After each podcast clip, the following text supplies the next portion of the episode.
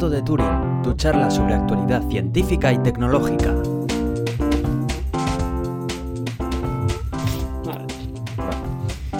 Bienvenidos al Gato de Turing, yo soy Aitor Brazaola. Y yo soy Iván Eguía. Tenemos una semana en la que hemos traído con nosotros a un compañero de la universidad que, que bueno, que ahora mismo está en Barcelona y él ha seguido por un camino más del desarrollo de aplicaciones móviles, ¿no? Y bueno, concretamente está haciendo un máster y al mismo tiempo está trabajando en una empresa. Estamos hablando de Julen Sugasti, que es desarrollador de aplicaciones Hola, de, buenas. de smartphones. Sí, Muy buenas, eh, Julen. Pues sí, ahora mismo estoy aquí en Barcelona eh, haciendo un poco de un máster y haciendo como empresa propia y etc, etc. Y bueno, comentar un poquito el tema. Eso es. Eh, bueno, también luego me gustaría hablar un poco acerca de tu empresa también, para que nos vendas tu libro. que también es importante, joder, que, oye. No voy a es desaprovechar la ocasión. Sí, sí, sí, sí. Así que, bueno, pues eh, no vamos a abrir ninguna sección porque esta vez no vamos a hacer ni tecnología ni ciencia, así que bueno, vamos a ir directamente a lo que es a- al grano. Bueno, eh, esto últimamente de las aplicaciones móviles es como, como un auge, como un nuevo tipo de software que parece que ha salido, ¿no? Porque parece que, que las apps, parece que ya no son programas, ahora ya son apps, que es algo que a mí me llama bastante la atención. Sí, ya no, no- ya no es Eh, software, ¿no? Ya es aplicaciones. Ya es otra cosa. Sí, sí, ¿sabes? eso es.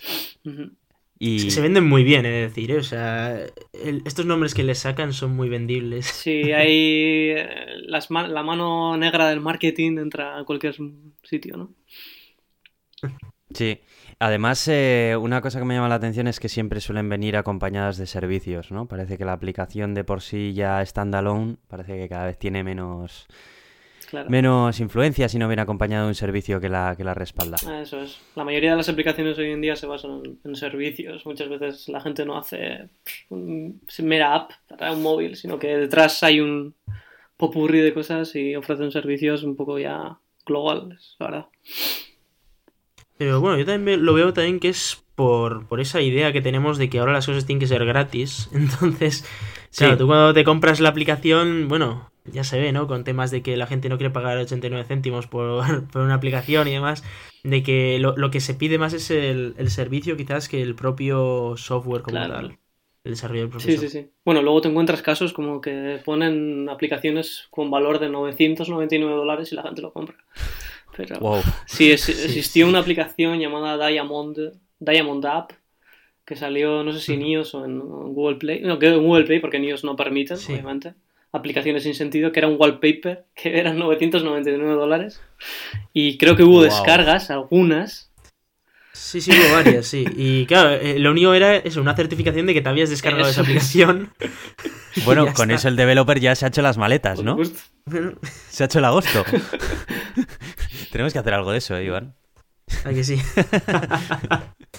Bueno, ¿te parece si eh, nos, das tu punto de vista acerca de cuáles son las plataformas que son actualmente las más importantes? Bueno, más o menos ya nos imaginamos cuáles, pero tú que estás metido dentro del tema. Sí, sí, bueno. A ver, las principales hoy en día, pues como ya sabréis todos, son eh, Android, eh, iOS y eh, Windows Phone.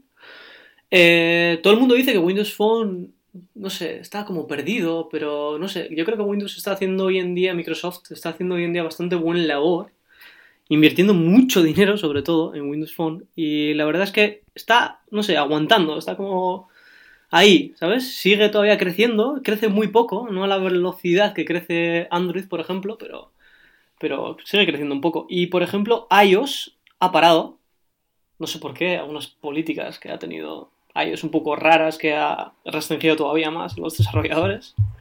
Y la verdad, esos tres.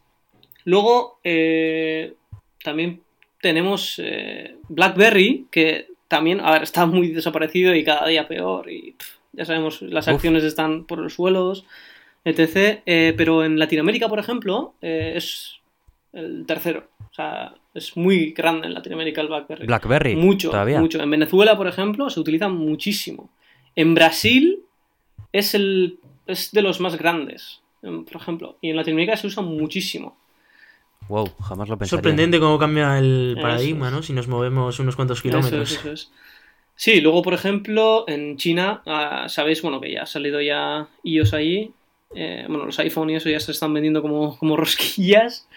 Pero, Hmm. y bueno, y hace una semana darían la noticia de que ya es el país con más eh, descargas de aplicaciones para iOS del mundo. Ya ha sobrepasado. Es que vaya, vaya fuerza que tiene ese país. Ya Yo son- sé que, Es que son muchos, ¿eh? Ya ha sobrepasado. en cuan- Sí. en cuanto Apple empezó a comercializar el iPhone allí, que ha sido bastante recientemente, uf, Sí. ha sido como una ola de compras, había, Eso es. había un fanatismo allí. Eso es el que ha incrementado las, la- las ventas, la verdad. Pero, pero eso. Y luego, claro, luego tenemos India y estos países donde el, el aspecto económico no es tan, tan, tan bueno como en China, porque en China, bueno, tenemos alguna gente que no gana mucho dinero, pero tenemos bastante gente que gana mucho dinero. Con lo que, con lo que a ellos ha explotado bastante. Pero en la India, por ejemplo, existen hoy en día Androids, versiones muy antiguas, de 2.3, 2. Sí, sí, 2.3, 2.7, cosas así, 3.2. Todavía quedan. 3.2. Sí, eh, ese ha sido siempre un gran problema de Android y es esa segmentación de versiones. Eso ¿eh? es. Y, y es precisamente porque los fabricantes no actualizan, no, no les sale rentable actualizar unas versiones superiores. Claro, claro. Jo, y sobre todo esa versión, que es la 2.3, que es que no estamos hablando de que no tiene el último, que no tiene KitKat, o sea, que tiene todavía KitKat o algo así, no, no, es que es que es 2.3, que es, que es Sí, muy sí, es vieja esa versión, ¿sabes? Gingerbread fue, fue una versión que llamó mucho, que salió en muchísimos terminales bastante baratos que la gente los compró y ahí se quedaron, porque la actualización a 4. punto algo salió, me suena que un año y medio más tarde o algo así y ya los fabricantes pasaron de ellos. Sí, casi un año y medio más tarde. Y Oye, bueno, sí, Sí. bueno, en India como no hay capital para, para comprar, la gente pues no es lo que quiere. Y ahora está saliendo Ya. mucho dinero de la India, por ejemplo, eh, porque todo el mundo sabemos que los mejores desarrolladores, se puede decir, o los desarrolladores como Sí. tal son los indios, y sobre todo en aspectos como, como en, en móviles. Eh, lo que pasa es que ahora se han dado cuenta de que, claro, la mano de obra está en, está en la India, con lo que a ellos les resultaría mucho más barato y producirlo en su propio país. a mí me recuerda a la fabricación china, pero del software. Eso es, eso Sí, es. Parece como que están desbancando a todos los developers occidentales, ¿no? Eso es. Eh, porque la mano de obra que llega de allí es, vamos, estamos hablando de mano de obra cua- cualificada. Ya Sí, no sí, es hablando- cualificada y muy barata. Eso es, no tema. estamos hablando de, de un ejército de chinos que están dentro de una fábrica que están poniendo un tornillo en el mismo sitio. No, no, estamos hablando de gente que, que controla muchísimo. Lo mismo que gente aquí con carreras universitarias de ingeniería informática. Sí, sí, sí. Es una Sí, sí, barbaridad. pero lo que sí. increíble. Y una capacidad lógica aplastante. Y claro, en India es- a ver, siempre ha habido dinero. O sea, los ingleses dejaron dinero, siempre ha habido dinero. Y claro, ahora se están dando cuenta, joder, que tenemos aquí eh, una gran cantidad de programadores con una mano mano de obra súper barata, donde podemos, la- el margen de beneficios es increíble. Es eh, apabullante. Madre que- por- Mm. Eso tiene que romper por Sí. algún lado alguna vez, ¿eh? porque... El tema es que ahí los que salimos perdiendo creo que vamos a ser nosotros, ¿eh? Sí, sí, vamos, Seguro. seguro, por supuesto. bueno, Por supuesto. Creo una vez lo estuvimos comentando que, que- que era un problema a la hora de buscar trabajo como desarrollador mm, bien remunerado, que cada vez son menos los trabajos de desarrollador de software que se te remunera bien, pues por precisamente por eso, porque tienen ejércitos de tíos que le hacen el trabajo de forma remota, Mm. eh, te- se lo hacen bien encima y cobran una miseria. Sí, sí. Bueno, luego, eh, siguiendo con el tema de, de- del- de las plataformas hoy en día, eh, Amazon Store, por ejemplo, eh, que, en el cual hay aplicaciones HTML5, etc., eh, tiene el mismo crecimiento que iOS, o sea, que, que la, que la App Store de iOS hoy en día. Es decir, el Amazon, Amazon Store tiene bastante auge hoy en día y claro, la gente que no sabe programar en, en móviles y que, que hay muchísimos programadores web, etc., eh, se están, están utilizando bastante. Y en día HTML5 pues ha tenido una tecnología un poco, está, no sé, algo mejor que las anteriores. Entonces, pues bueno, todavía la, la velocidad no es la mejor, pero, pero ahí está. O sea que en, en Amazon Store, eh, yo sabía que hasta ahora Amazon vendía aplicaciones de Android, pero pensaba que eran nativas de Android, pero... mm, bueno, me No, imagino lo único que, que- que sí, que también serán nativas lo que es el contenedor, ¿no? Pero por dentro funciona con HTML5. Eso es, eso es, bueno, depende de qué tecnología utilices. Si utilizas PhoneGap o si utilizas otro tipo de, de- de tecnología, o es puro HTML5 o es convertido a. pero... Yo que fíjate que todavía no, no veo el tema este de usar Yo- HTML5 para móviles y así. Sí, la verdad yo tampoco. A mí me parece un apaño. Sí, yo, yo creo que es eh, Sí. ese tema de en vez de hacerlo nativo, pues me hago algo aquí, un apaño y que funcione para todo. Sí, sí, sí. sí. Sí, y si sé. más adelante la cosa va bien, pues ya dedicaré desarrolladores dedicados a cada una de las plataformas.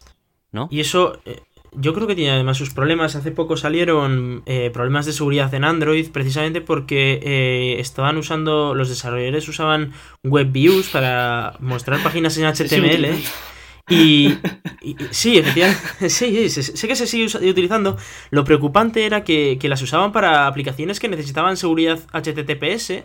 Y claro, las, las WebViews no comprueban que el HTTPS sea válido porque no está hecho para eso.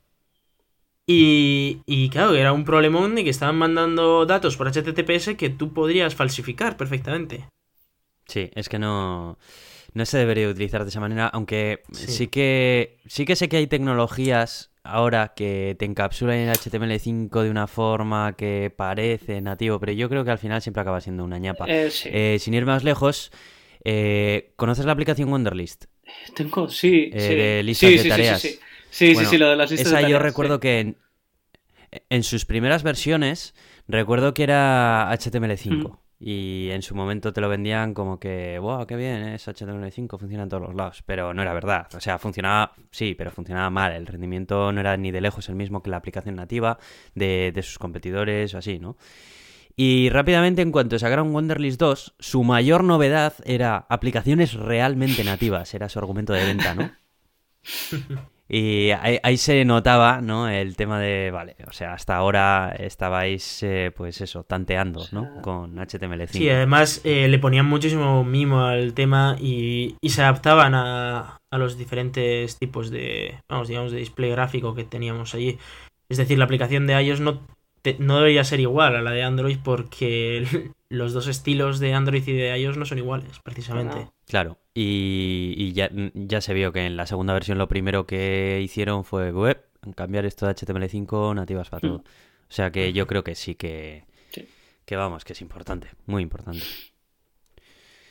Eh, yo te mencionaba Wonderlist, que concretamente es un, es un servicio. Bueno, pero, eh, luego, luego hablamos un poco de, de freemium y demás y a ver cómo... Porque yo alguna vez me he planteado el tema de desarrollar, de, de desarrollar algún tipo de aplicación y demás y, Sí, y es un dolor de cabeza a la hora de pensar sí, la verdad es que sí. de dónde sacas la pasta, Sí, la verdad Efectivamente. porque esa es otra. Eh, algunos ejemplos que tenemos de developers indies, porque esto es algo que siempre me llama la atención. Hay eh, en todas las plataformas hay como una serie de aplicaciones que son joyas de la, de la plataforma en sí. En, en iOS yo tengo a los de a los de Tweetbot, aunque estoy bastante enfadado con ellos, ¿no? Que, pero esa gente, yo, yo es que alucino, sacan una aplicación y ganan un montón de pasta de la leche. Y es una aplicación que tú compras, la pagas y no tienes que pagar, no tienes que pagar nada más. Eh, no sé, ¿me puedes contar algún ejemplo también que conozcas de éxito que merezca la pena decir? Y si, si realmente es algo que, oye, que los que puedan desarrollar, que, que- que se puede o que es solamente unos muy pocos casos. No, no, la verdad es que existen muchos casos que poca gente conoce, porque claro, todo el mundo conoce, bueno, ya hablaré un poquito, bueno, después de contar es un poco esto, las más, cómo está el mundo de- de- de la valoración de las grandes compañías de hoy en día, pero existen eh, desarrolladores indie, o sea, y la gente que no conoce muy bien, pues, o pro- proyectos que están consiguiendo pues fin- muchísima financiación, pues, eh, por ejemplo, eh, tenemos la, la aplicación de Flavir, si, no sé si la conocéis, o Fly, Flybeer, o no sé cómo se llama, F-L-A-Y-V-R, creo. Me suena, ¿de qué sí, va? es de, de sacar fotos y.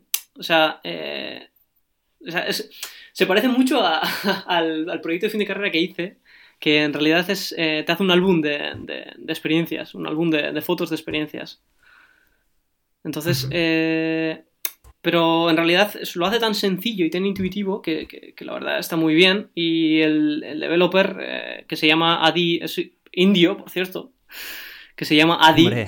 no sé cómo se apellida, la verdad, pero, pero le conocimos mediante una- un blog que tenía él o algo así, y la verdad es que sabe mucho de esta, de este de esta ingeniería, pero de la ingeniería de, de- aplicaciones, pero sobre todo es, es, es, es un gran, gran persona porque ha aprendido eh, lo que yo estoy pensando en hacer, es decir, que todo desarrollador de empren que, que se quiere dedicar al emprendimiento, etc., pues queremos primero entrar al CTO, ¿sabes? Un poco de team, ¿sabes? Y luego entrar al mundo del CEO, al mundo de la, de- del business.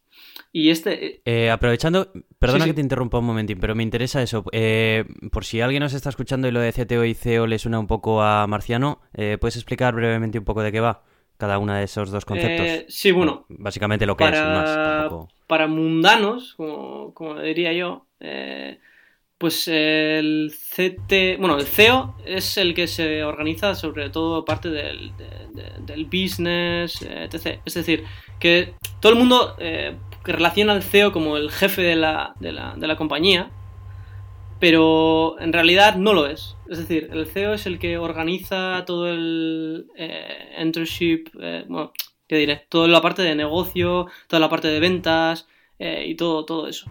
Pero eh, es el, exe- el executive, como se dice, ¿no? El executive office, el chief. Bueno, la- en realidad sus letras son chief executive office, ¿vale? Al final es el que, el que manda, ¿no? Es el que Eso hace- es, eso es. El que, toma las decisiones, digamos. eso es. Que todo el mundo se piensa que es el jefe, hace de jefe en realidad, pero bueno. Y luego tenemos el CTO, que sería el líder del grupo técnico. El Chief Technic eh, eh, Officer. Y ese sería como el líder de- de equi- del equipo técnico. Es decir, el que hace intermedio entre el CEO y, el, y, y los desarrolladores, la verdad. Suele ser otro desarrollador, pero a su vez eh, pues tiene ese, ese cargo de, de un poco de organizador, un poco de... Y que también manda es, mucho, claro. eso es. Es el que... Nuestro amigo Elon Musk. Sí, ¿no? es el... Eh, no, bueno, más que es CEO, sí, ¿no? En más que es. CEO. Lo que pasa es que más que es, lo es todo. O sea, básicamente ese tío se mete también en el laboratorio y les dice lo que tienen que hacer, casi casi. Es, eh, eh, Sí, el, CTO es como el que hace reporting al CEO. Y luego el CEO se encarga de mostrarlo al mundo, más o menos.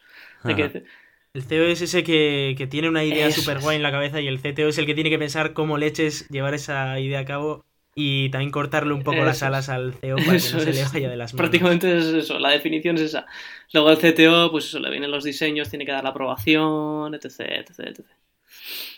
Claro, por eso decías tú que normalmente se entra por CTO. Eso ¿no? es, eso es. En nuestro caso, al Eso menos, es. sí, claro.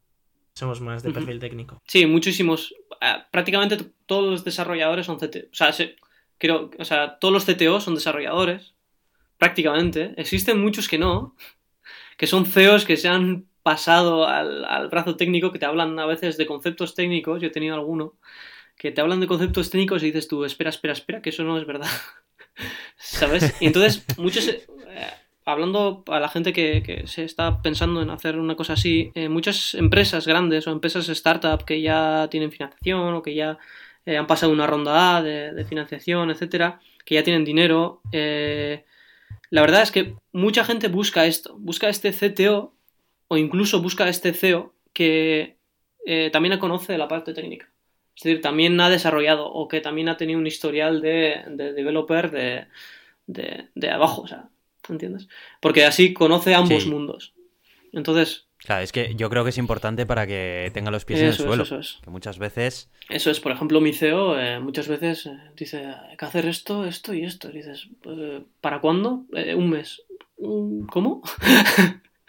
¿Cómo? Habla con el CTO, por favor, que no.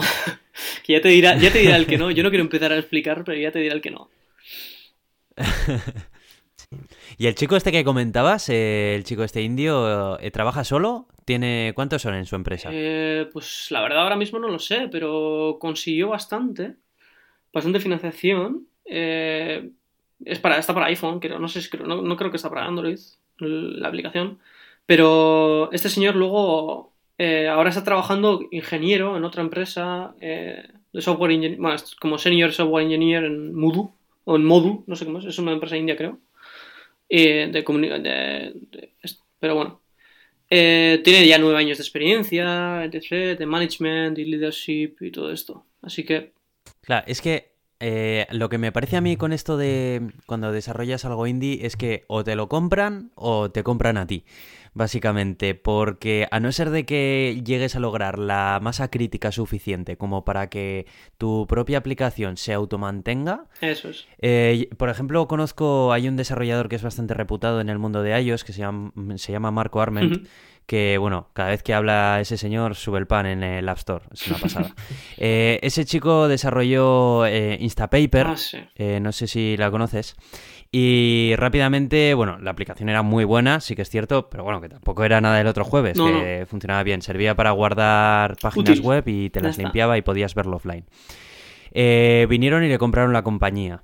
Mm, Se quedaron con el producto y él, bueno, pues siguió, pues, mm, no sé, yo creo que cuando les compran la compañía y no tienen nada que hacer hasta que encuentran otro proyecto ponen consultor en la biografía de Twitter, pero no sé muy bien qué consultaba. Es Eh, la última, la no, última pero- escala, ¿no?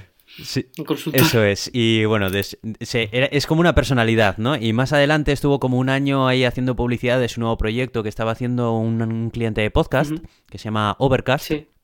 Concretamente es el que yo utilizo y que, bueno, que, que es una pasada, funciona muy bien y tiene un par de funciones muy, muy interesantes. Pero este, este chico hizo una técnica que me llamó muchísimo la atención. Eh, es un indie bastante, con muchísimo éxito y lo que, lo que hizo fue vender la aplicación gratis, pero que tenía una compra dentro in-app de 4.49 que te activaba las funciones eh, avanzadas, digamos, que por las que merecían la pena comprarte esa es. aplicación. Pero lo hizo de una manera muy curiosa, y es que podías utilizarlas durante, no sé si eran cinco días, sin pagarlas. Eso fue muy curioso. Es la primera vez que lo veía, al menos en iOS. Y si- siendo una aplicación como tal, no un servicio, porque en un servicio digamos que es más fácil de implementar, pero en una aplicación, digamos, tal, curioso. sí. Y me llama la atención porque hace poco publicó en su blog personal eh, los beneficios que había tenido con, con Overcast, que es solamente una compra, compras la- el servicio una vez. Y era... No recuerdo la cifra, pero era muchísima, muchísima pasta. O sea, 400 mil dólares o algo así, o no sé, o más. Era, era una barbaridad, vamos.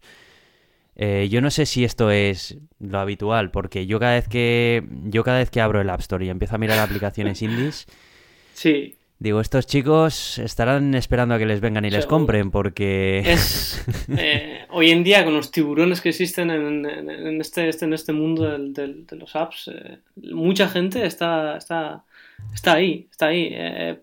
bueno, por- ahora voy a, bueno, si queréis, eh, cuento un poco cómo está la, la financiación, bueno, las, eh, los valores de las sí, grandes sí, empresas adelante, de adelante, ya sabes que aquí Eh, bueno, bueno, aparte, decir que este del, el señor de Instapaper ahora está en otra, en otra cosa, que es de Magazine se llama, que es otra aplicación.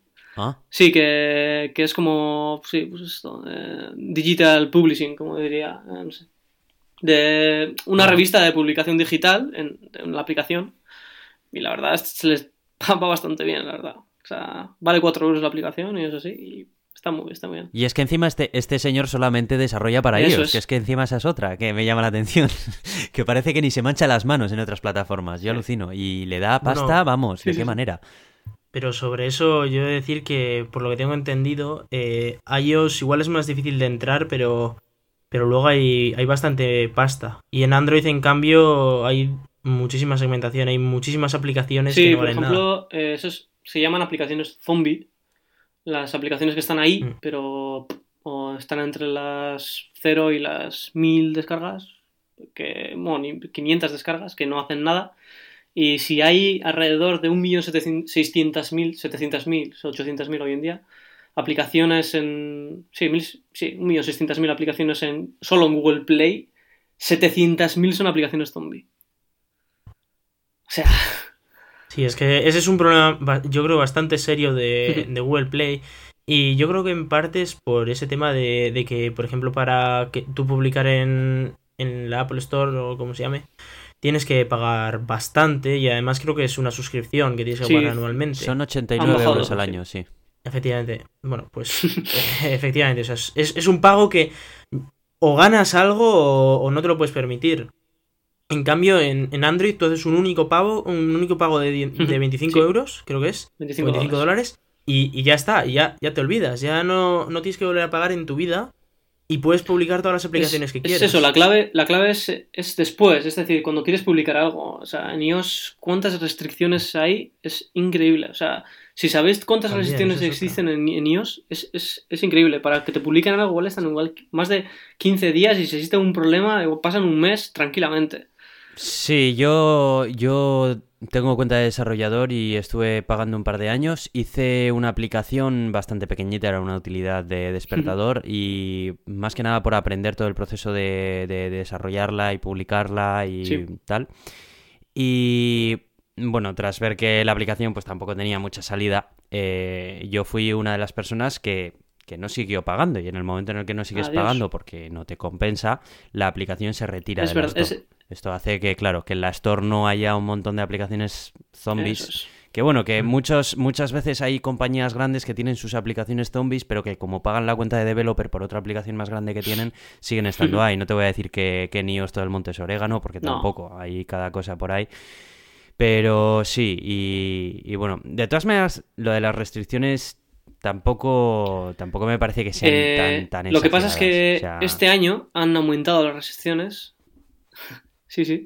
Y. Ha habido mucha polémica con algunas APIs, ¿no? Como por ejemplo la de la de los ah, widgets. Sí. o por ejemplo, eh, no puedes meter cualquier tipo de publicidad. Eh, o sea, porque puedes hacer trampas con, algunas cosas y para que no te encuentren, pero por ejemplo, eh, este año han metido muchísimas más restricciones en el diseño. Porque eh, existe un rumor que, claro, como Android ha sacado el 5.0 y está un poco estandarizando su diseño, etc., pues ellos quieren todavía estandarizarlo más. Y ya no puedes ejercer cualquier tipo de diseño en iOS, y incluso te retiran apps porque no, no tienes un buen diseño suyo. Qué curioso. En parte también lo, lo, entiendo, ¿no? Porque si tú usas una plataforma, lo lógico es que más o menos estés usando esa plataforma todo el rato y que no tengas una aplicación que no tenga nada que ver con el resto en el, tema del diseño. Es decir, en Windows yo me acuerdo allá por XP, todo, en todas las aplicaciones se cerraba con el botón rojo arriba a la derecha. sí, efectivamente, pero eh, e-, es esa idea, ¿no? De que todo funciona más o menos igual, de que todo cumple, digamos, un, un, mismo estilo. Y que también lo entiendo eh, por la parte de eso, de, ofrecer una experiencia de usuario en la que más o menos sea constante en todo, en todo el sistema operativo. Eh, por ejemplo, Google Play, bueno, Google ahora está dando pues un poco de, de, no sé, un poco de, mm, no sé, ¿cómo decirlo? está favoreciendo a estas apps que siguen su diseño. Por ejemplo, eh, sí, eh, y por ejemplo en Google Play les pongo como Editor Choice, no pone ningún, ¿sabes? O sea, y están arriba del todo. Eh, y estas cosas. Es decir, que cada vez más se está, está, está importando mucho más el diseño para estas empresas. Sí, yo respecto a eso, si te, si te digo la verdad, desde el punto de vista de, usuario de iOS, concretamente, lo agradezco. Yo sé que para el, para el desarrollador puede ser una faena, porque yo también lo he visto desde el lado del desarrollador, ¿sabes? Es súper cómodo coger y desplegar una aplicación en tres plataformas de un plumazo. Ahora, eh, desde el punto de vista del usuario, yo cada vez que me bajo una aplicación que parece que está hecha para Android o para Windows Phone, eh, me tiembla el dedo para eliminarla, ¿eh? Sí, sí, sí. Así te lo digo, y buscar una alternativa. Y apuesto que vosotros también en Android y en... Sí, sí, sí. Cosas como lo que hablábamos hace un par de semanas, ¿no? De que WhatsApp se había puesto por fin Material Design en Android, de que se había actualizado. Y decíamos, joder, es que es, es que es lo normal, ¿no? Es decir, eh, no, no puedes estar con la misma aplicación para todos los para todos los sistemas operativos, digamos, o, teniendo aplicaciones con diseños desactualizados porque la experiencia de usuario se ve resentida. No, no tienes esa experiencia de que dices, vale, estoy usando Android y tengo más o menos la idea de cómo funciona todo, los settings siempre en un lado, ese tipo de cosas, ¿no? El, UX que se llama el User Design, eh, o, sea, o sea, el User Experience, perdón, eh, es totalmente distinto de una plataforma u otra. Y hay que saber que los usuarios eh, están eh, acostumbrados cada día más a una plataforma, a un diseño pues, de una plataforma y, de la otra. Y sobre todo cuando Android ha dicho esto de que el 5.0 cuando salió era el primer Android verdadero. ¿Sabes?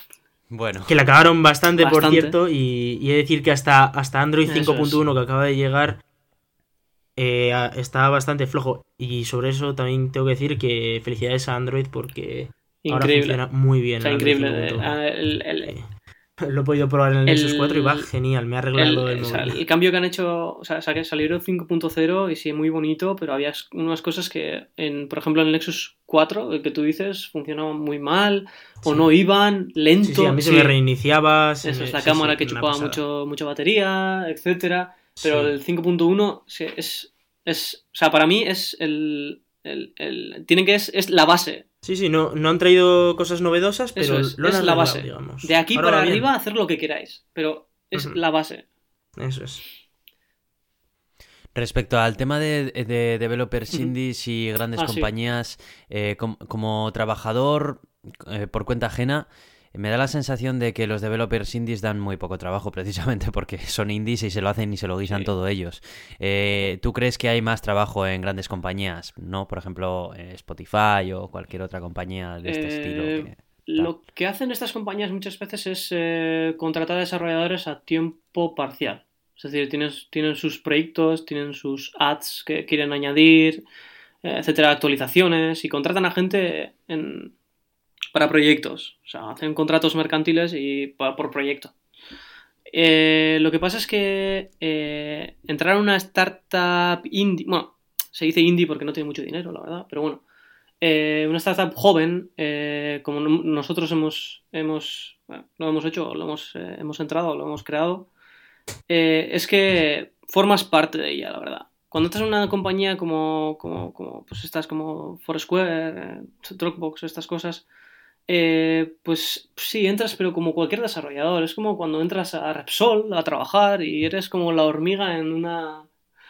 En un, en un fondo, una piscina, ¿sabes? Y entonces, pues, no sientes que, que, que, que, que tu trabajo es, eh, que es, no sé, es valorado. Que tu trabajo es hacer digamos, aplicaciones, vamos. Eso es que en una pequeña empresa probablemente te sientes más como Sí, una persona todo. más importante, ¿no? Digamos, para la Sí, propia sí. empresa.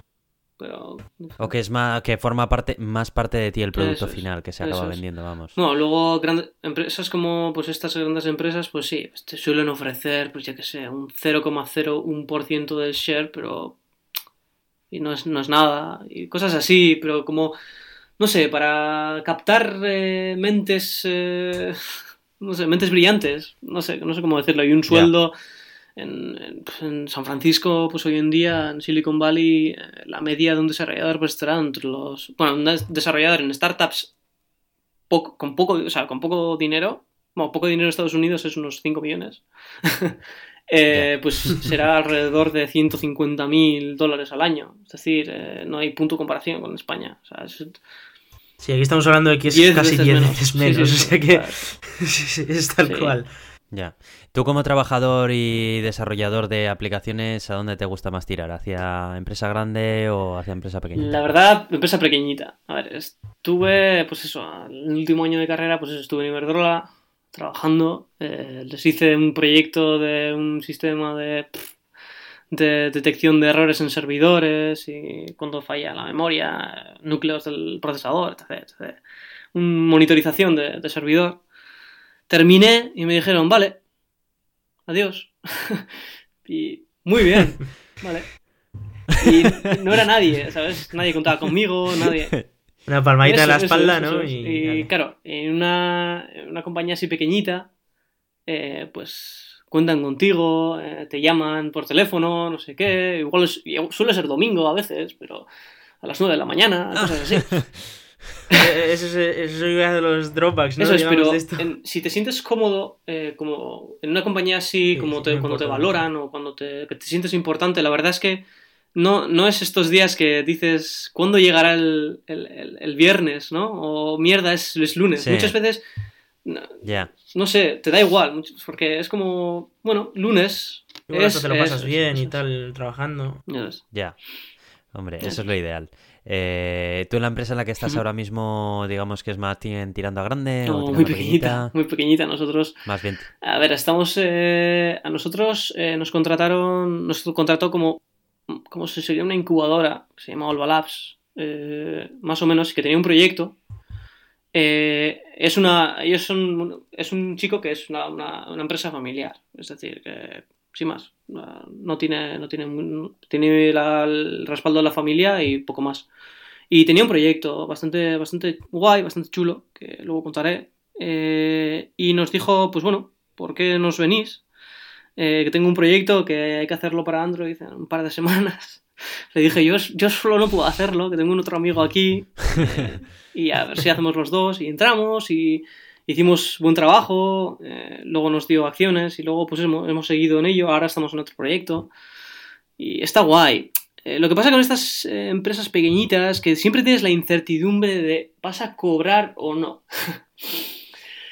es lo que pasa. Lo único que luego tienes que pensar que para muchas veces para ganar mucho dinero tienes que tomar riesgos. Entonces, pues a nosotros, por ejemplo, nos dijeron, nos tienen un contrato, em, un contrato de proyecto mercantil que se llama, que te, dan unas reglas o unos objetivos, los cumples y cobras y ya está.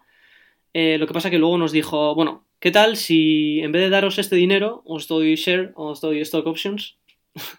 y dijimos, vale, por X, por no sé cuánto nos daba, 2000 o no sé cuánto nos daba. Pues en vez de eso, pues os doy eh, acciones de la empresa. Y dijimos, vale, 2000 euros, pues yo qué sé, con 21 años se te escapan en, no sé, ¿sabes? Y es lo de pan para, o sea, pan para hoy, hambre para mañana, ¿no? Y, y bueno, y dijimos que sí. Y poco a poco, pues eso, tuvimos ahí bastantes pinitos y que luego contaré, pero bien. Pero te sientes muy a gusto. Bueno, sí. Arropado, muy familiar. Por lo, menos sí, eso es. Eso es. Y respecto a modelos de negocio, ¿el pago único crees que tiene futuro o se está yendo todo al freemium? Eh, la verdad es que se está yendo al freemium cada vez más. Eh, lo que pasa es que eh, cada vez más el freemium... claro, tú el freemium abres una aplicación que es gratuita, tú la compras, y antes, por ejemplo, cuando era freemium, pues bueno, decías, bueno, no me espero mucho porque tengo que comprar algo luego más tarde para que me dé toda la funcionalidad. Pero hoy en día, como las aplicaciones ya son tan buenas algunas, incluso aplicaciones gratuitas que tienen un diseño increíble, que funcionan muy bien, eh, la expectativa de la gente ha subido. Entonces, si quieres hacer una aplicación freemium, eh, la parte gratuita tiene que estar muy bien hecha. Es decir, no puedes dar cualquier eh, cosa así muy allá y luego, ala, págame 5 euros para, que te dé toda la funcionalidad, ¿no? Sí, tiene que ser, tiene que valer por sí misma. Que en muchas aplicaciones parece que están hechas para que sí o sí tengas que comprar la parte cara. Eso es, ese es el problema. Eh, sí, bueno, a ver, bueno, para explicar un poco, para la gente que nos está escuchando un poco, eh, existen eh, prácticamente dos tipos. Es decir, el primero que todo el mundo conocemos, de pago o sea, pago 5 euros y me bajo la, aplicación. Eh, y luego está la aplicación Freemium o lo que se diría que dentro de la aplicación existen cobros. Es decir, lo que se llama in-app purchase. estos cobros pueden ser por cualquier tipo de funcionalidades o pues quieres comprar la aplicación premium o lo que sea o hacer un upgrade de la aplicación premium o cosas así. Luego está también, tenemos la parte de publicidad, que se está eh, intentando explotar bastante, pero hoy en día no se está utilizando mucho porque la verdad los clics por, los CPMs son unos 0,16 céntimos por mil clics o algo así. Sí. Y además normalmente suelen enguarrar muchísimo la interfaz de usuario y he notado que incluso había aplicaciones, muy populares algunas por cierto, que estaban colocados los anuncios de forma estratégica cerca del botón que tenías que pulsar constantemente para hacer que pulsases eh, accidentalmente incluso. A mí eso, y eso parece muy Este año, eh, lo que estaba diciendo, lo de verificaciones de iOS, eh, existían aplicaciones que encima del botón de salir, encima del botón de, pues yo qué sé, de entrar a un sitio, de buscar, cosas así, tenían encima un filtro, una capa, donde era clicable y te entraba la publicidad. es decir, no sé cómo lo hacían, pero hacían de una manera increíble. Entonces ahora están eso ya no se puede hacer, eh, existen algunas cosillas, incluso en Google ya están teniendo un poco de coño, está. Y por ejemplo, empresas como eh, grandes empresas eh, como Google o como, por ejemplo, aplicaciones que publicas en Amazon, etcétera, también están valorando mucho que la publicidad que se está aplicando, sobre todo Google con AdWords, que la publicidad que se está, que se está poniendo en las aplicaciones no sea del todo invasiva o que se utilice de una manera que el usuario no identifique la publicidad como publicidad como tal. Es decir, pantallas de login, eh, no sé, eh, como algún juego, minijuego de alguna publicidad rara, eh, cosas así. Ya. O sea, que se está moviendo todo al freemium. Sí, sí, sí, sí, sí, la verdad es que se está utilizando, se está moviendo todo al freemium, pero lo que decía, que hoy en día como hay más, eh, como la gente quiere aplicaciones con más, más calidad, claro, en- claro, obviamente el- ya las aplicaciones tienen ya su, su edad, o sea, no sé cuánto llevaremos ya desarrollando aplicaciones, pero eh, Apple Store salió en 2006, si no me equivoco, 2007. Sí, Eso 2007, es. creo. A mí me da mucha pena lo del pago único porque a mí es la modalidad que más me gusta como consumidor con, con total diferencia. Vamos, yo he, yo he, he preferido pagar mm, mm, aplicaciones caras, por ejemplo, Things para Mm. iOS, es una aplicación cara, pero es una aplicación que una vez que la tienes comprada te das cuenta de lo bien hecha y el mimo que se ha puesto a la hora de desarrollarla y demás. Y, y luego que no estás preocupado por, o sea, la compro, es mía, ya, o sea, no va... Sí, sí, ya, la verdad es que eh, cuando, eh, cuando piensas que estás comprando una aplicación que no es gratuita, es decir, que pagas 5 euros por descargártela, esperas una aplicación, eh, no sé, que, te da mucho de sí, que tenga, no sé, ¿sabes? Que te dé ese servicio que estás buscando. Pero, por ejemplo, eh, hay muchas empresas que antes han sido pago único, eh, que han, el modelo de negocio lo han pivotado bastante y ahora son, premium, son freemium. Es decir, eh, por ejemplo, que, te bajas y luego, pues por un euro, eh, te, subes a la aplicación premium o cualquier cosa. O sea, es decir, que eh, no sé, se, está ya notando que, el- que las aplicaciones de pago único ya la gente no se está descargando. No lo sé, no lo sé. La verdad es que yo también como usuario eh, muchas veces prefiero pagar, hacer un pago único y olvidarme de, todo lo que hay adentro y, disfrutar de la aplicación entera, la verdad. Pero bueno, es eso, que el Pues mercado es lo que manda y... Sí, Es que hay, hay muchos usuarios que les duele quizá, ¿no? Ver ese, uff, euro y medio, dos euros que me Sí. tengo que gastar en esto antes de siquiera probarlo, ¿no? A Sí, sobre todo, en, sobre todo en Android. En Android eh, es, Mm. es muy curioso la, la diferencia, pero es que en, Sí, en Android la gente ve una aplicación con 0,5 céntimos y ya se está pensando, "Buah, me están robando o cualquier cosa. Y en iOS la verdad es que pones aplicaciones que valen 4 euros y la gente lo compra y se descarga. Es decir, en, en- en Android eh, existen muchas más descargas, pero en iOS se gana mucho más dinero.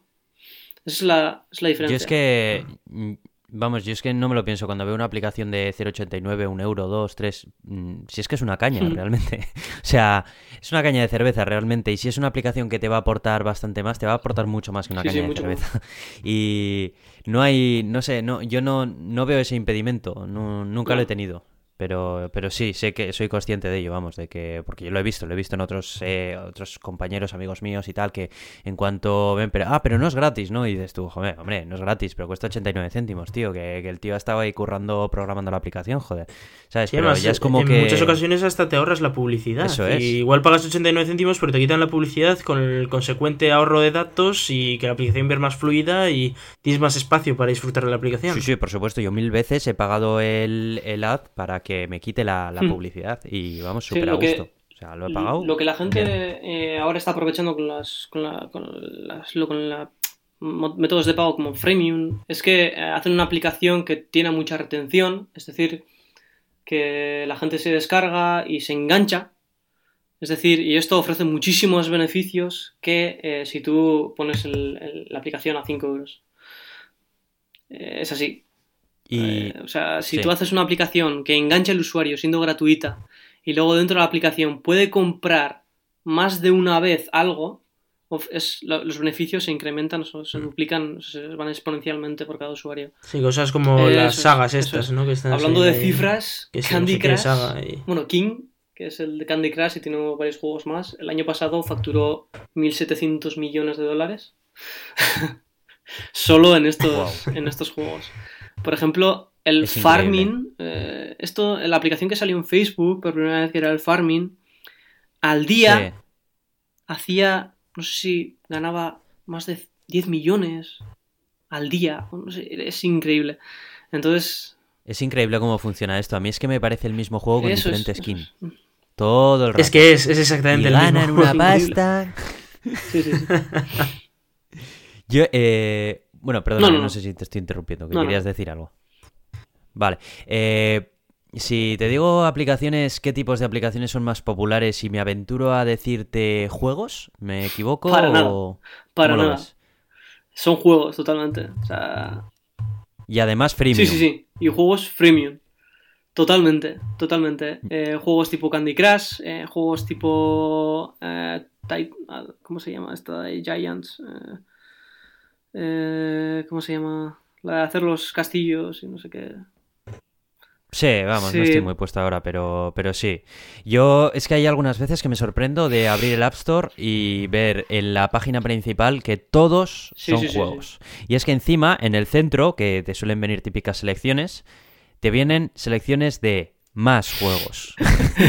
y, y yo alguna vez he sacado un screenshot y lo he tuiteado en plan, ¿en qué momento el App Store se ha convertido en un Game Sí, Store? Por ejemplo, en comparación, eh, yo el otro día estaba viendo unas cifras y si mal no recuerdo, eh, los juegos en el 2014, bueno, a finales de 2014, octubre, noviembre, eh, tuvieron un crecimiento de un 225%, más o menos, 250, 225% de crecimiento en descargas.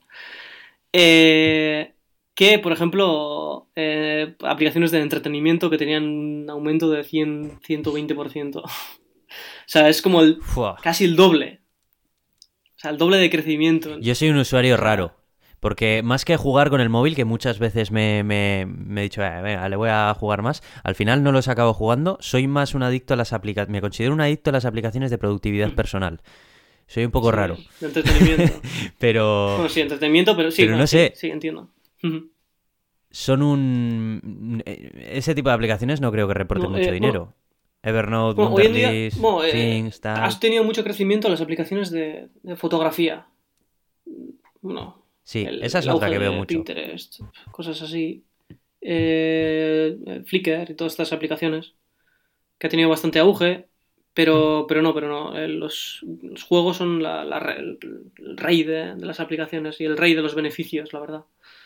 Sí, además, lo que pasa con los juegos es que, hablando de esta retención que hemos hablado antes, eh, es que si un juego engancha, va a enganchar a tu hijo, a ti, a tu hermana, a tu primo y al que tú quieras. Es decir, que luego tiene una, es una herramienta de viralización muy potente. Y claro, si engancha, eh, eh, el mercado que los muchos juegos están buscando, que es el que más beneficios ofrece, que es eh, o sea, el- en iOS, o sea, desarrollar, desarrollar para iOS y enfocarte al, al sector de mujeres de entre 35 y 45 años. Es, es bastante curioso, la verdad, el dato, ¿eh? Pero las mujeres de entre 35 y 45 años gastan muchísimo más dinero que, todo, que cualquier otro. Dios Sí. mío. Lo que uno descubre con las campañas de marketing. ¿eh? Sí, sí. Buah. Eh, en cuanto a mercados, el, el que más dinero da, más o menos, me imagino por lo que estoy viendo que es iOS. Sí, sí, sí, sí. ¿Me equivoco? sí. Eh, sí, sí. es iOS, el- ¿no? Muchísimo más. Bueno, no, no sé si muchísimo más, pero, pero sí, ofrece mucho más, eh, mucho más beneficio. Pero incluso aquí en España, que es más de Android, España en general, creo que es más Android que Sí, en iOS, ¿no? España no sé cuánto estaba en el porcentaje el año pasado, pero no sé si era un 65 o 35 o alrededor 68, más o menos. En España, en realidad, la, la media es bastante, bastante, hace una, bastante igual al resto del mundo. Es decir, que en España eh, la, la media entre que tienen los usuarios Android y los que tienen iOS es más o menos si coges todo el mundo y tienes 63%, 67% y 30 y pico por ciento. Sin, obviamente sin contar otras plataformas. Pero, pero sí, pero muchísimo más dinero. O sea, eh, es más eficiente sacar una aplicación de pago en iOS que en Android. Hombre, eh, es un problema quizá el dinero que tienes que pagar al año, que igual eso ya te frena Sí. también, que esa es otra. No sé. Sí, es decir, no sacas una aplicación de iOS para sacar 10 euros, sino que Eso tienes es. que sacar mínimo 200, 300 para que ya No sea un poco rentable. Y en cambio en Android, pues con sacarte 50 euros, pues ya has pagado dos veces lo que te Claro. costó entrar en el mercado. Aún así los, los beneficios, des- pero o sea, sí, aún así los beneficios son, son mayores en ellos.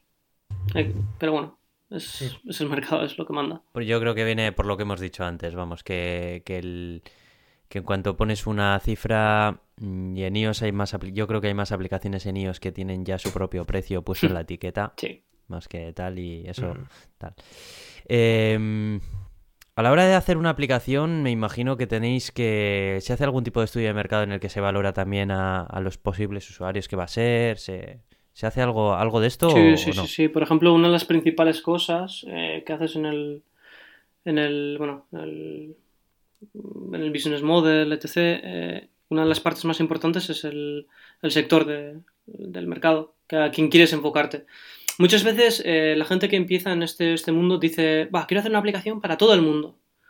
Pero no, no puedes hacer eso. Uf. O sea, no puedes. Aunque la aplicación pueda ser utilizada para, para mucha gente o para todo el mundo, o tiene una, tiene una utilidad global, eh, tienes que enfocarte en el sector. Eh, como ya hemos dicho antes, ese dato que hemos dicho, que la- entre mujeres de 35 y 45 años gastan mucho más dinero que otros. Eh, pero, por ejemplo, eh, aplicaciones como Pinterest, que dices, va, tienen usuarios globales, pero en realidad no. Tienes que, si te enfocas, si te enfocas mucho más a, mujeres o este, este, este sector, eh, vas a ganar mucho más dinero que si dices, ala, hago una aplicación para todo el mundo. luego, además, el diseño tienes que tener muy en cuenta, o el user experience, a quién quieres enfocarte, a quién no. Porque si quieres hacer para todos, el- el- la, la diseñadora o el diseñador de turno se va a volver un poco loco porque no sabe a quién dirigirse. Y, y es mucho mejor eso, eh, centrarse en un, en un sector, lo más mínimo mejor en en al principio para hacer el modelo. Eso es más de nicho, ¿no? Eso es más de nicho. Luego ya te podrás abrir. Ya podrás abrirte a, a quien quieras o aplicar más cosas, etc. Pero muchas veces es mejor enfocarte a un nicho de- de- de- del sector, a un, a un sector de mercado, que, que- que- que ofrecer a la, a la aplicación para todo el mundo.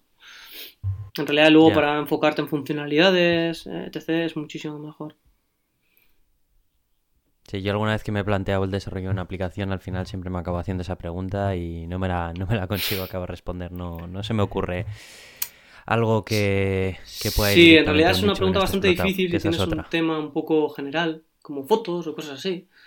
Pero, Hmm. pero siempre hay, siempre se encuentra. Siempre se encuentra, si, si haces un poco de estudio de mercado de tus competidores, etcétera, siempre encuentras algún, algún, algún sector del mercado que es más eh, propicio a que compren tu aplicación o que utilicen tu aplicación. Entonces tienes que enfocarte a ellos. Aunque pueda ser utilizado por otras personas, claro. Em, para una persona que se esté planteando meterse en este mundo, ¿qué, qué se estudia? ¿Qué oferta tenemos? Tú lo has estado mirando hace poquito, has estudiado ingeniería informática y has buscado un máster, si no me equivoco. ¿Es universitario? ¿No lo es? Eh, ¿qué, qué opciones Sí, has visto? eh, bueno, yo la verdad empecé con esto de... Bueno, soy desarrollador de Android. Bueno, sé un poco de bueno, sé un poco de iOS, pero bueno, nunca he profundizado en ello. Eh, pero la verdad empecé en tercero de carrera a interesarme en esto de las apps y a la vez eh, siempre he estado un poco interesado en esto de emprendimiento, eh, entrepreneurship, como se dice en inglés, eh, y todo esto. Y después de terminar la carrera, la verdad que tenía algunas Sí, todo el mundo tenemos esto de voy a hacer el máster general. Eh, claro, porque hoy en día tenemos eso de cuatro años, que no sé si va a cambiar ahora, pero tenemos lo de cuatro años y luego pues hacer el máster, que es el general, para ser el antiguo ingeniero industrial de cinco años. ¿Vale?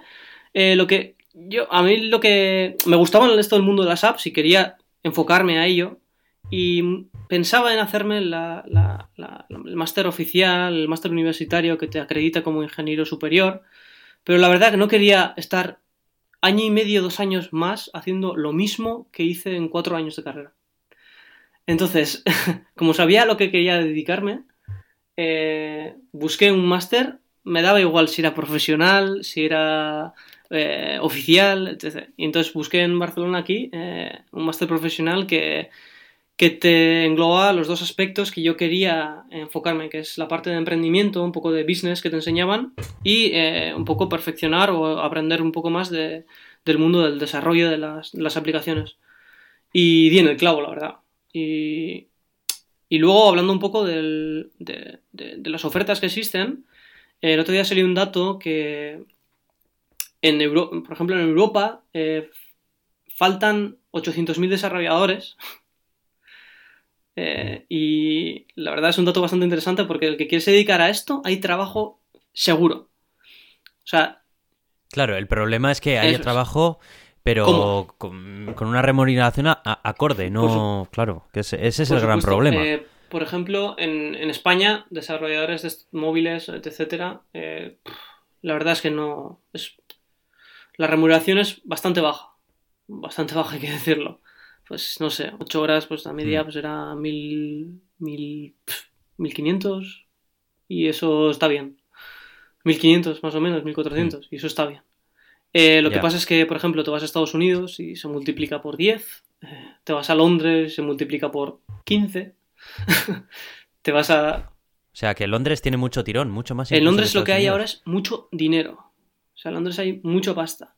Eh, por ejemplo, inversores eh, en Londres hay. O sea, sí, bueno, Londres. Hay que decir Reino Unido, pero la verdad es Londres. Londres es el Reino Unido.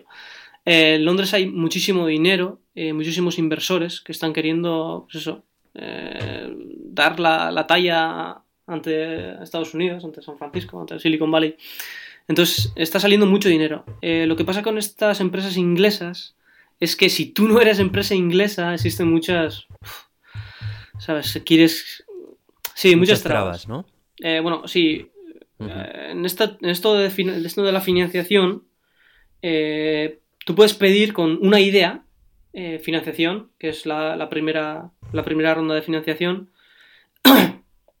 y en esta ronda de financiación muchas veces cuando estás hablando con compañías alemanas, con compañías eh, eh, inglesas o business angels alemanes o ingleses, eh, muchas veces te dicen, vale, vente para Alemania y montamos aquí o tiene una incubadora y yeah. nos montamos aquí. Eh, lo que pasa es que eh, nosotros, por ejemplo, lo que estamos haciendo ahora es eh, hacer la app con el mínimo de, de, de, de dinero que tengamos y, aunque sea, tener mínimo de usuarios para luego buscar una ronda A. Una ronda A lo que es es, teniendo un mínimo producto que ya está en el mercado, que ya está consiguiendo usuarios, ir hacia buscar inversores. Incluso ir a buscar ya a, a los venture capital, que se dice, a mucho dinero. Entonces. Eso aquí en España. bueno, en España, en primer lugar, no existe el venture capital. es capital riesgo. O sea, la, mira la diferencia. O sea, una cosa es venture capital, es capital de aventura. Sí, es que en España lo de en España un inversor arriesgando es, su dinero es que yo no eso. lo veo, ¿eh? Sí, sí, sí. Aquí en España te haces una, una inversión sí para sí. ganar sí o sí, y si no el riesgo, haces pero lo para que sea contra el Por ejemplo, tipo, ya ya. Eso es como los bancos, o sea, el banco no tiene ningún riesgo cuando te da un préstamo. el banco nada, va a cobrar. Existen, por ejemplo, cláusulas que eh, Claro, tú vas y le dices, vale, dentro, te enseño mi business plan, dentro de cinco años voy a, se supone que voy a ganar tal, no sé qué, necesito para hacer eso X dinero. Y muchos, hay muchos requisitos que te dicen, vale, pues me tienes que dar ahora el 30% de lo que vas a ganar dentro de cinco años. Y dices, ¿cómo? ¿Te estoy pidiendo dinero? Uf, polvo. ¿Te estoy pidiendo dinero? Y, o sea, me estás cobrando tú para pedirte dinero. O sea, no, no entiendo. O sea, y los avales sí, sí, sí, y todo esto que... Los avales y no, olvídate de la, ca la, casa de tus padres o... ¿Cuál? Eh, ese es el problema. Aquí te arriesgas con, con, todo. Cuando, por ejemplo, en Estados Unidos, uh -huh. tú, tú cuando pides un capital riesgo o un business angel, que alguien te dé ese dinero, tú le presentas tu idea y, a ver, ellos saben que esa idea puede salir mal. Y de la misma manera que tú vas a perder ese tiempo de, de tu vida y ese dinero que tú posiblemente inviertas, ellos también pueden perder ese dinero pero lo tienen asumido y de hecho una de las técnicas que, que, tienen los business angels es eso de que, mira, yo invierto en 10, sé que 9 van a caer, claro. pero sé que la décima que, que, salga bien me va a recuperar la inversión sí, de las otras 9, ¿no? Y aquí eso no se ve. Aquí es, yo voy a invertir a 10 y aunque gane una décima parte, voy a ganar en todas. Y si no, les quito la casa a los padres de los emprendedores de las 10. Sobre todo, es que Pero en Estados Unidos, por ejemplo, existe... Bueno, existe en todo el mundo, pero ese llamado capital, o sea, ese llamado a fondo perdido, que se llama, que es decir, Ujú. eh, al fondo perdido se suele pedir en las fases iniciales del, de- de- del desarrollo, es decir, cuando tienes la idea. Pides 50.000, 60.000 para, para, para hacer tu idea realidad, ¿vale? Y en Estados Unidos es, si tienes una idea un poco buena, es, no, es- no te voy a decir sencillo, pero hay mucha gente que puede estar interesada. Eh, pues, bueno, X% por ciento de la compañía te suelen pedir, etc, etc, etc, pero bueno, pero es, puedes encontrar. En España es una locura. O sea, no, o sea, es, aunque tengas el producto terminado, o sea, aún así, es una locura. A no ser que encuentres algún... Eh, en primer ¿Qué? lugar, ¿a dónde irías? Si, si tienes un producto terminado aquí y necesitas financiación, ¿a qué país cercano te irías? ¿Irías a Londres Yo, ahora mismo? definitivamente, yo haría, o sea, lo que hemos hecho nosotros, que hemos hecho un limited, o sea, hemos hecho un limited en Inglaterra, o sea, una compañía limit, o sea, Mm. sí, compañía limitada, no sé cómo decir. Sí, Sí. es lo que aquí es Sí, una eso es, SL, sí. digamos.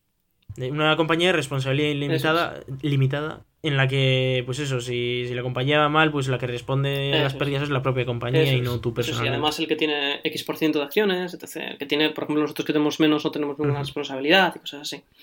Pues, eh, Hmm. Aparte que en Inglaterra hacer una limited vale 30... se- ¿Cuánto vale? ¿30 euros? o 60 euros, no sé cuánto vale. Nada, Sí, depende de... Había Sí. distintos Nada. tipos, pero vamos, no, no, no, no, más de no, para nada, 150, para nada. eso seguro. 30, 60 euros o algo así. En España vale 3.006 euros. O sea, Sí. Eh, eh, eso es el capital que tienes que iniciar, Claro. pero luego aparte tienes que pagar a los notarios, tienes que pagar eh, todo el tema de los papeles, el DUE tal, te sale por La- incluso más, ¿eh? Por 3.500, 4.000 y puedes llegar a sí, tardar sí, hasta sí. 3 Eh, años. mínimo son 3 meses. Tienes que esperar en España. ¿Sabes en cuánto tiempo hicimos nosotros la compañía por internet, por cierto? Hora y media. En cuanto. O sea, el, Brutal. CEO lo que hizo es bajarse todo. O sea, eh, tenía los, los papeles, pues bueno, pero eso te dan ellos. O sea, te- los papeles a rellenar y etc. t- Todas esas cosas que tienes que rellenar. Rellenamos en, pues eso, en una hora o lo que sea. Y en media hora nos, le- nos vino el email con el sello de la reina. ¡Pum! Vale, la compañía no sé, el- limitada ya está. Ya está en el registro. Ya está.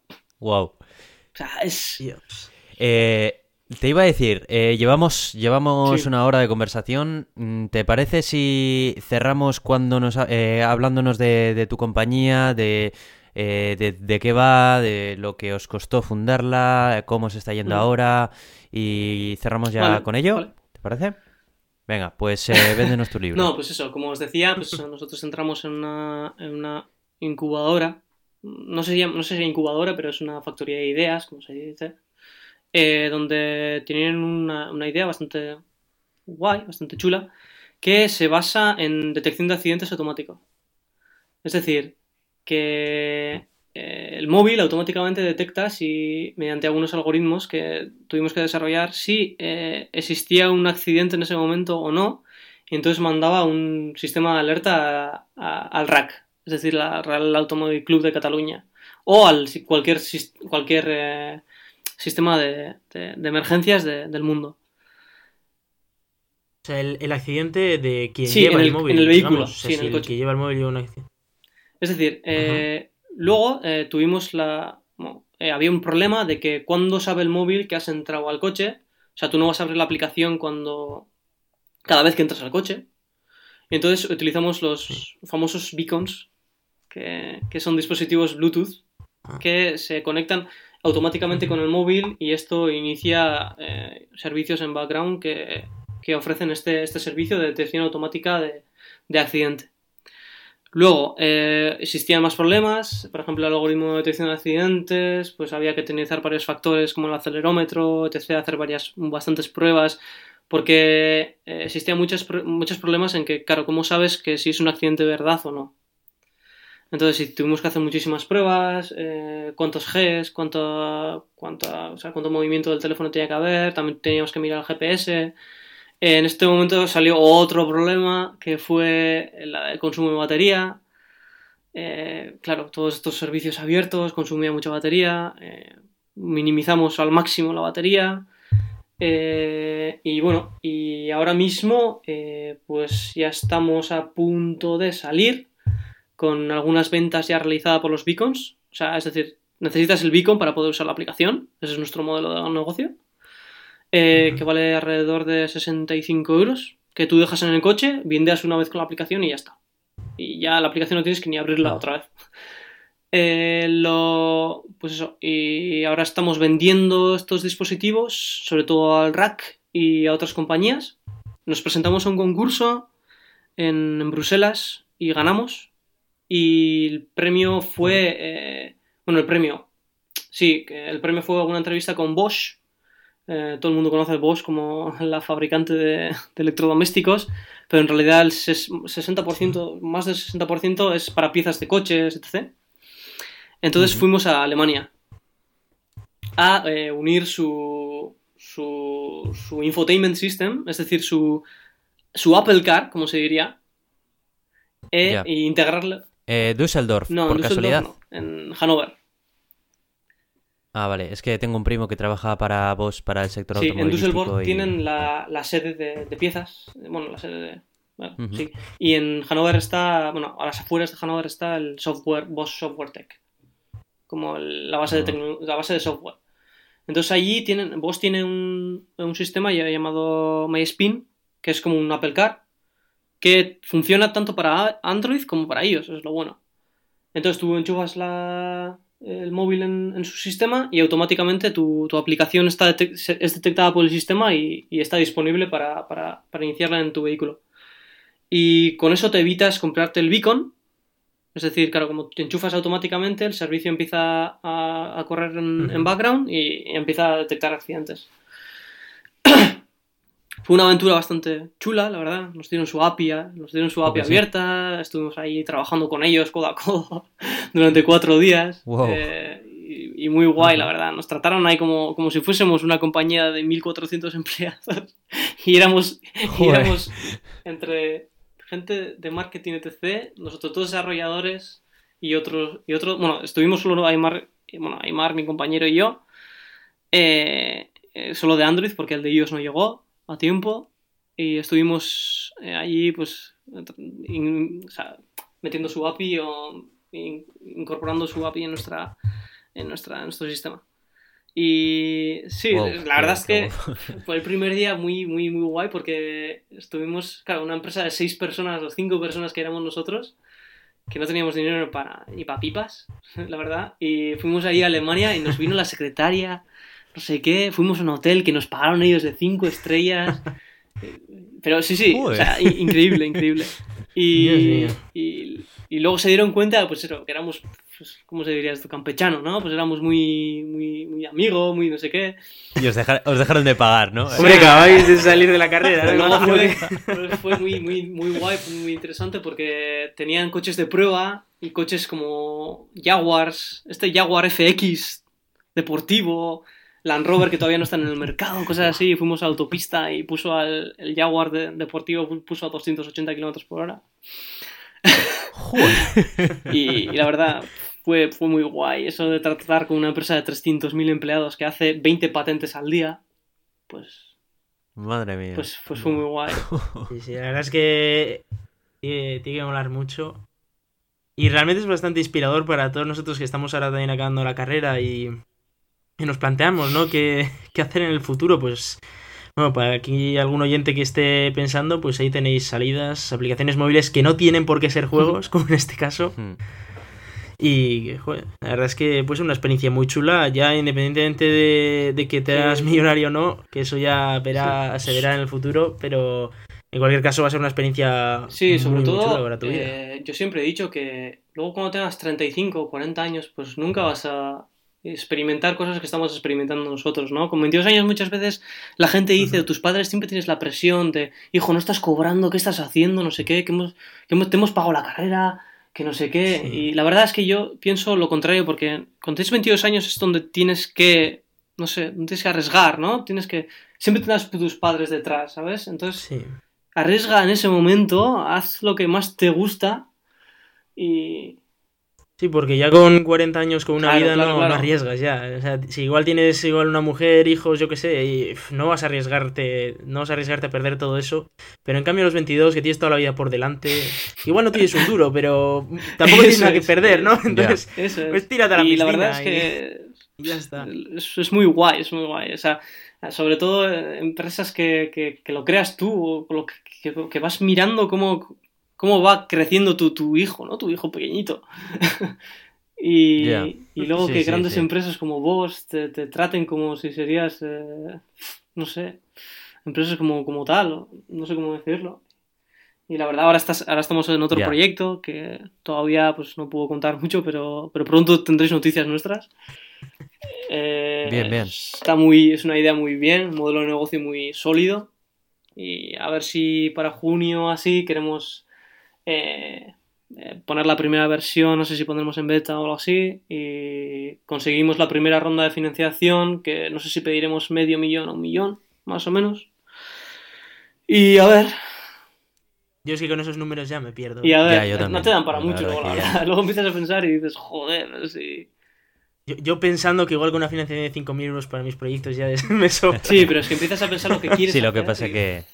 y Sí, se sí, te va de las manos. sí. Eso es. Sí, a, ver, luego tienes eh, las dos partes, que muchas veces el, el CEO quiere un millón para hacer durante dos años, o eh, recorrido de un año, dos años, pero luego, Sí. eh, por ejemplo, tenemos a persona que es más o menos, es otro, está trabajando, está haciendo como CEO, pero es más el CTO, y bueno, la verdad, como somos tan pequeños, todo- todos hacemos de todo, pero bueno, pero tenemos que tener roles, ¿no? Obviamente cada uno. Y el CTO muchas veces, Sí, y no. yo estoy a favor, eh, muchas veces es pedir menos. Porque si pides mucho dinero, muchas veces eh, eh, las empresas eh, tienen cosas buenas y malas. Si pides un millón o dos millones o cinco millones o no sé cuánto puedes pedir, la verdad, eh, muchas empresas piensan, joder, estos que se creen, así con vuestra mierda de aplicación que habéis hecho, que es una beta todavía me vas a pedir un millón de dólares. Tampoco.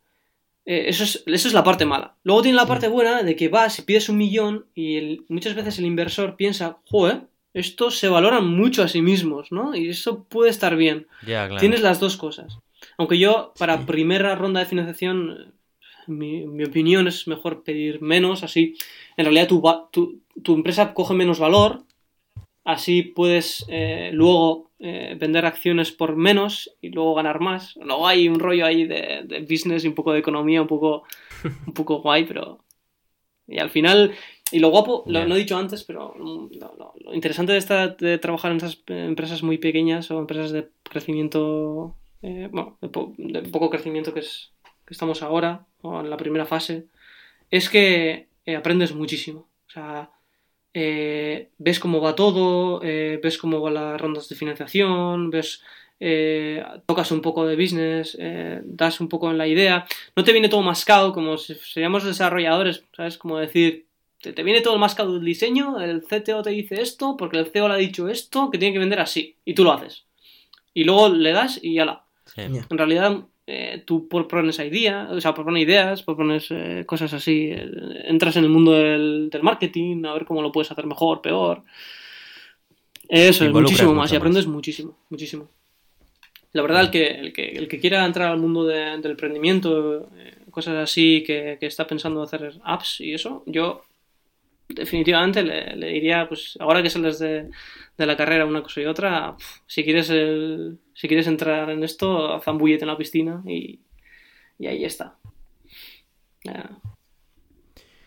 Pues eh, es un consejo muy a tener en cuenta por algunos co- como nosotros que estamos ya a Sí, punto de terminar eh, lo que es la carrera y nos planteamos la decisión de qué hacer después y bueno, es difícil, así que bueno. Bien, bueno, pues eh, yo creo que hemos hecho un episodio bastante interesante, eh, largo desde luego, nos hemos ido al- a la horita 13, pero bueno, yo creo que no sobra nada, ¿no?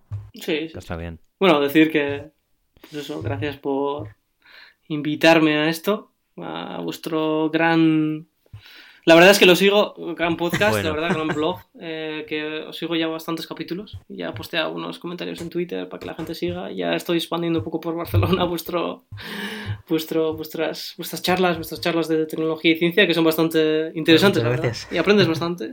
Porque muchas veces estás desconectado, estás trabajando, estás una cosa y otra, llegas a casa y dices, ah, pero es que no, no he visto ni nada de, ni he mirado en internet, solo he estado buscando código en internet, ¿sabes? Y entonces, entonces no Sí. te das cuenta de lo que está pasando a tu alrededor y, y la verdad está, está, está muy bien. Se agradece mucho escuchar estas cosas porque nuestro proyecto es también un proyecto de estar por casa, que, que Sí, nació es. pues con esa idea, vamos. Ni, ni, ni realmente las expectativas que había eran nada. Sí, bueno, a todo esto, es que claro, es que eso salió de, de que nosotros siempre, como comemos juntos, ¿no? Salimos a la misma hora y tal, y comemos juntos, y siempre charlamos de estas cosas y dijimos, oye, ¿y, y si hacemos esto un podcast? Y sí, aquí estamos. sí, sí, tal cual. Así que no. Así que bueno, parece que poco a poco vamos, vamos ganando oyentes y eso y, y bueno, y aprendemos todos también, porque yo desde luego que con la gente que hemos eh, tenido aquí hablando de pues un montón de cosas, eh, al final aprendes un montón de cosas tú también, ¿sabes? Hablando con ellos, Sí. así que es Sí, enriquecedor. sobre esto, sobre esto también quiero decir que este, este verano va a haber un episodio muy, muy especial. Muy, muy especial y que espero que os guste sobre la llegada a Plutón. Y hasta aquí voy a decir, ya iremos detallando más en próximos episodios, pero va a haber un, va a haber un episodio esperando. este verano. Sí, sí, sí, sí. Así que bueno, a ver si sale bien. Bueno, pues vamos a irnos despidiendo y diciendo nuestros métodos de contacto. Eh, podéis entrar y comentar en nuestro Twitter, que es arroba el gato de Turing, mandarnos un email a elgatodeturing.com, hacernos like en nuestra página de Facebook, ¿eh? que esta vez me he acordado. Hombre, ya viene siendo hora, ¿no? Eso es. Nos, os podéis suscribir y ponernos comentarios y valoraciones en iTunes y en iVoox y eh, luego nuestros twitters personales y el de Julen. Eh, Julen, no sé si tienes un Twitter Sí. personal o algún método de contacto. Sí, mi Twitter Adelante. se llama eh, JZugasti, eh, J y Z mayúscula. Y, y la verdad me podéis contactar por ahí o si no buscarme en Facebook como Julen Zugasti. Y, ¿Y tu Ah. aplicación, cómo se llama? Para que si la gente quiere buscar sí, información eh, de podéis ella entrar a la página web porque todavía no está en, el, en Google Play ni en el App Store. Eh, estamos esperando a, la- a que nos firmen unos papeles importantes. Eh, y se llama Roads, es decir, camino, pero con una W. O sea, R-O-A-W. Ro-A. Joder, yo ni sé cómo se escribe, macho. Bueno, aún así, Sí, aún así ponerlo, el- Sí. Pero es como caminos, pero con una W de, de conexión. No sé, la diseñadora tiene ideas un poco raras. Muy bien.